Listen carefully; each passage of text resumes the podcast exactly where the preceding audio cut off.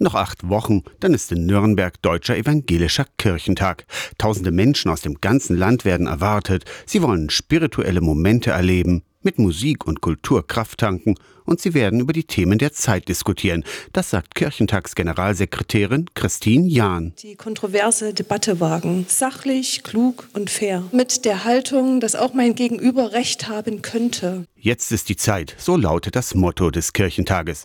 Angesichts von Krieg, Wirtschafts- und Klimakrise erscheine die Gegenwart wirklich als etwas Besonderes. Das findet Kirchentagspräsident Thomas de Maizière. In diesen besonderen Zeiten wollen wir auf dem Kirchentag so etwas wie eine Zeitendeutung versuchen. Was sind denn das für Zeiten, in denen wir leben? So ein Kirchentag, das ist Feiern und Beten. Kirchentag ist aber auch Debatte über gesellschaftliche Themen, über soziale Ungerechtigkeit, Klimaschutz, Flucht und Vertreibung auf 2000 einzelnen Veranstaltungen vom 7. bis 11. Juni in Nürnberg mit Politprominenz vom Bundespräsidenten bis zu Ministerinnen und Ministern.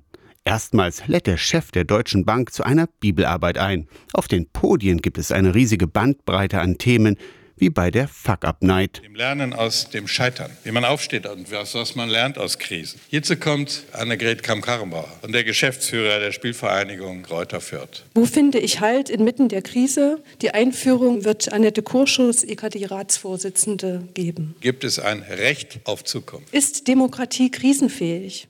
Krieg und Frieden eines der zentralen Themen auf evangelischen Kirchentagen im Allgemeinen und in Nürnberg im Besonderen. Der evangelische Landesbischof Friedrich Kramer diskutiert mit dem Generalinspekteur der Bundeswehr.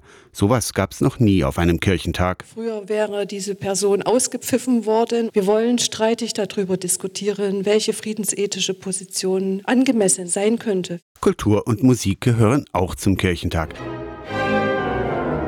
Das Kiew Sinfonieorchester ist zu Gast das Bundesjazzorchester und Malik Harris.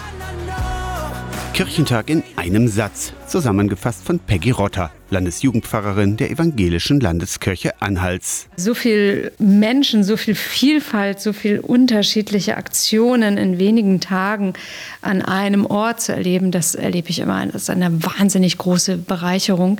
Ein Kirchentag schafft es ja, Generationen zu begeistern. Online und in der kostenlosen Kirchentags-App kann man schon jetzt die persönlichen Highlights aus den 2000 Veranstaltungen markieren.